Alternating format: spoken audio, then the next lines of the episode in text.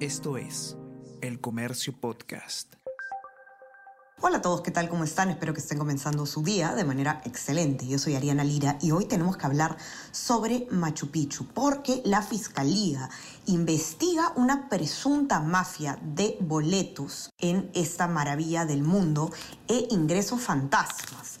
Esto al mismo tiempo en que se levanta la huelga en Machu Picchu debido a la entrada de la empresa Joinas a la venta de los boletos electrónicos, la cual también ha quedado ya en el pasado. ¿Cuáles son las novedades respecto a lo que está pasando en la ciudad imperial y qué podemos esperar de esta investigación? ¿De qué se trata esta presunta mafia? Vamos a conversar sobre todo esto y más a continuación.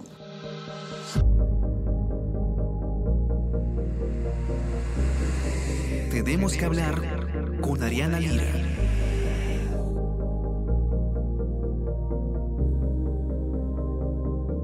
El 25 de enero se comenzó eh, una paralización en Machu Picchu debido a que eh, se estaba pidiendo que se anule el contrato con la empresa Joinas para la venta virtual de boletos de ingreso a el santuario Inca. Tras varios días de huelga y por supuesto eh, las pérdidas económicas, las pérdidas para el turismo que, eso conlleva, finalmente se acordó levantar la huelga y eh, luego de que el Estado informe de que Joinas ya no va más. Se eh, termina anticipadamente el contrato. ¿Cuáles eran los argumentos de quienes eh, acataban esta huelga?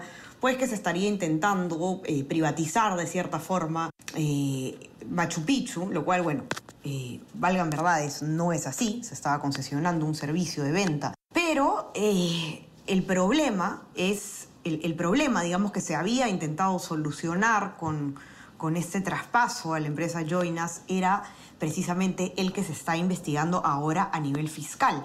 Una presunta mafia que existía eh, al momento de la venta virtual de tickets por parte de la Dirección Desconcentrada de Cultura de Cusco, vamos a decirle la DDC Cusco. ¿En qué se basa o cómo operaría esta supuesta mafia? Eh, lo que se ha encontrado es una diferencia entre el número de visitantes que ingresaban a Machu Picchu y el número de entradas que eran vendidas. Y esto eh, habría significado un desbalance patrimonial de 8 millones de soles en el 2022. Entonces, esta investigación lo que busca es ver eh, qué pasó, ¿no? De dónde sale esta diferencia, si es que se expedieron, eh, se expendieron tickets de más o si existía algún tipo de irregularidad, ¿no? Que permitía algún tipo de doble boletaje.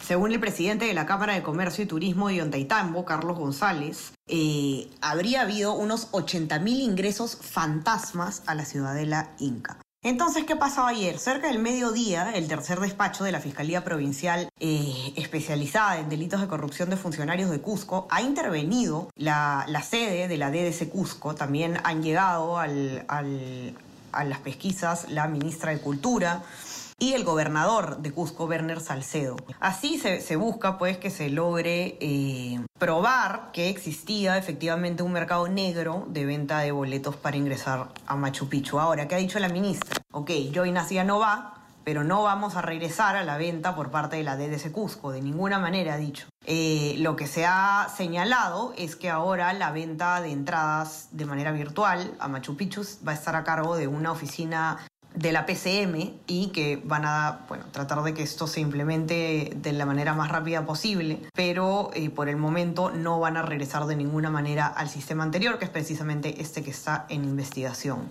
Ha terminado entonces la huelga, luego de que se termine también anticipadamente el contrato con Joinas. Esto ha generado muchas reacciones, ¿no? Por supuesto, se ha celebrado por parte de quienes estaban acatando la huelga. Hay quienes critican eh, con justicia también eh, la mala imagen que esto puede generar para nuestro país en cuestión de en cuestión contractual, ¿no? ¿Qué empresa va a querer participar en un concurso público, eh, hacer las cosas, digamos, de manera correcta, para luego terminar, terminar concluyendo anticipadamente los contratos? Pero es, esta es la, la, la de siempre, ¿no? Ya estamos acostumbrados a, a este tipo de proceder por parte de nuestras autoridades.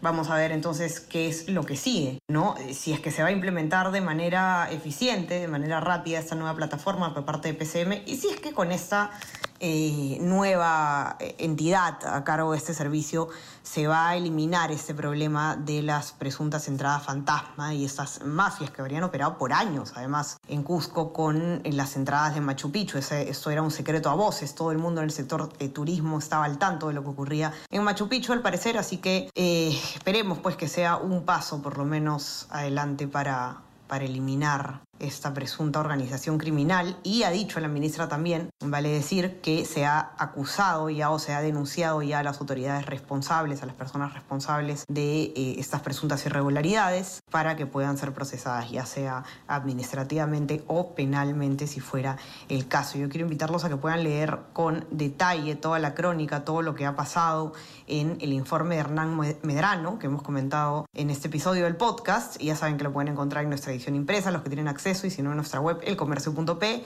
No se olviden también de suscribirse a nuestras plataformas, estamos en Spotify y en Apple Podcast para que puedan escuchar todos nuestros podcasts. Y suscríbanse también a nuestro WhatsApp, El Comercio te informa para recibir lo mejor de nuestro contenido a lo largo del día. Que tengan un excelente día y nos vemos nuevamente el día lunes. Buen fin de semana, chao chao.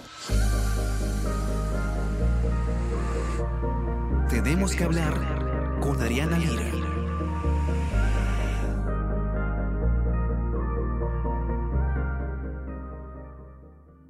Esto es El Comercio Podcast.